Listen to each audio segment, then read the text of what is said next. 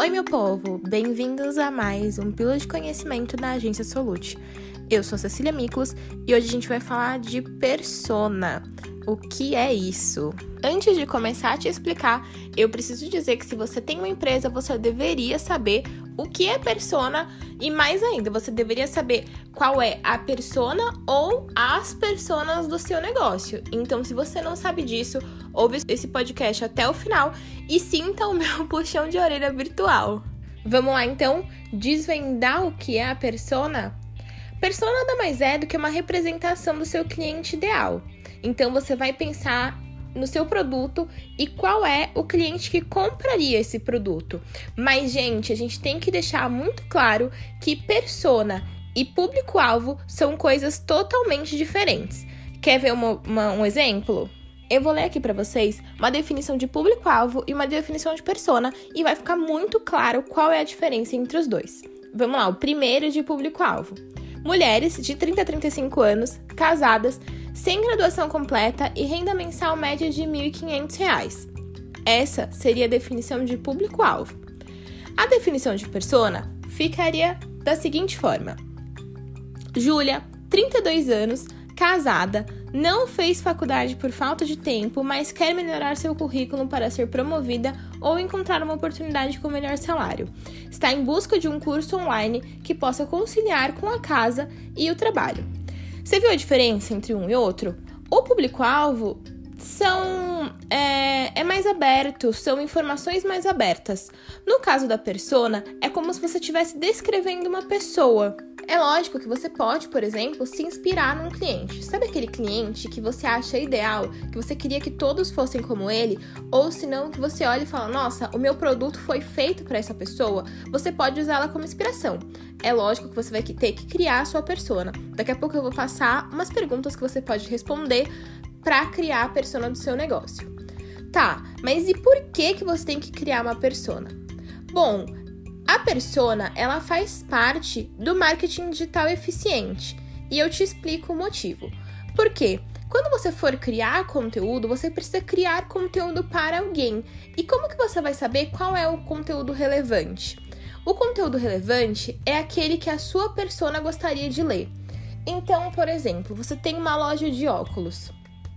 O que, que pessoas que compram óculos gostariam de ver no seu perfil?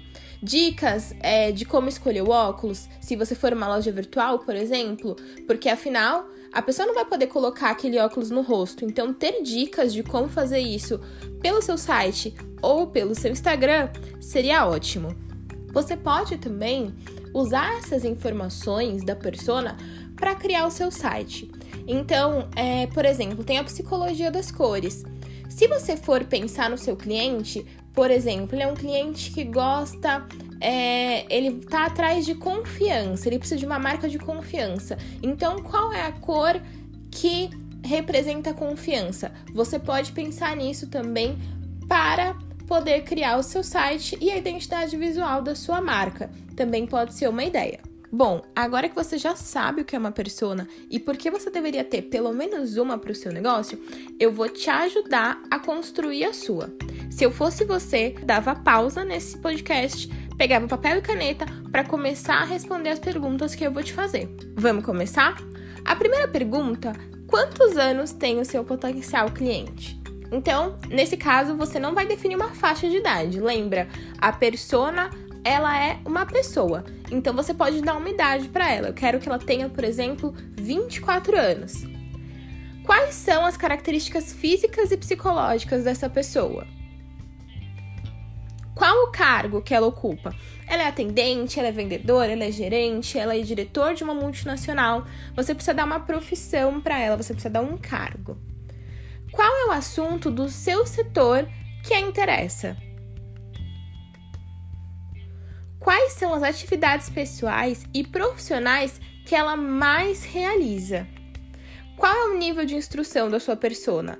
Ela completou o ensino médio? Ela completou o ensino superior? Já é pós-graduada? Já é doutorada? Você também precisa dar um nível de instrução para ela. Uma coisa muito importante, que aí você vai ter que pensar bastante para responder o mais corretamente possível é quais são as dores. Existe algum desafio ou obstáculo? Porque a partir da dor, você vai saber como seu produto ou seu serviço resolve aquilo. A próxima pergunta seria quais são os veículos de informação que ela consome? Instagram, Facebook, jornal, revista, blog. Por quê? Porque assim você também vai poder entender em que local você vai criar o seu conteúdo. Então, por exemplo, os, a sua persona tá sempre no Instagram, então é por lá que você vai encontrar ela. Você vai criar um Instagram com posts bem feitos, com conteúdo bem produzido para que ela te encontre. Não, a minha persona não tá no Instagram. A minha persona, ela tá em blogs. Então você pode ir atrás de blogs conhecidos, de blogs que a sua persona lê para poder anunciar o seu produto ou o seu serviço. Uma pergunta que também é muito importante é quem influencia as suas decisões. Então, por exemplo, você tem uma loja para roupa de criança. Você não vai fazer um anúncio para uma criança, porque não é a criança que compra a sua roupa. Você vai fazer um anúncio para a mãe dessa criança, porque é ela que decide o que ela vai usar. Então você tem que pensar nos canais que a mãe da criança utiliza para se informar e para comprar. E a última pergunta da minha lista é se ela tem algum hobby. Qual hobby ela tem? Isso complementa a sua persona. Quando você terminar de responder essas perguntas, você vai ter o perfil do seu potencial cliente. Se você já tem uma empresa rodando, o que, que você pode fazer? Você pode pegar essa persona que você acabou de criar e usar para fazer uma entrevista com alguns dos seus clientes. Sabe aquele cliente que eu falei que você olha e fala: "Nossa, esse é o meu cliente ideal, meu produto ou se não, meu serviço foi feito para ele"? Você pode fazer uma entrevista com ele. Antes da conversa, você precisa pensar em como deixar a conversa fluida. Como você vai ter que levar algumas perguntas já prontas, você tem que pensar em coisas que ele não responda só sim ou não, porque senão você não vai conseguir extrair dele é, informações relevantes que podem agregar a sua persona. Você pode também convidar para essa entrevista pessoas que façam parte do público que você quer atingir ou até mesmo aquelas pessoas mais engajadas na sua rede social que também tenham consumido o seu produto ou o seu serviço.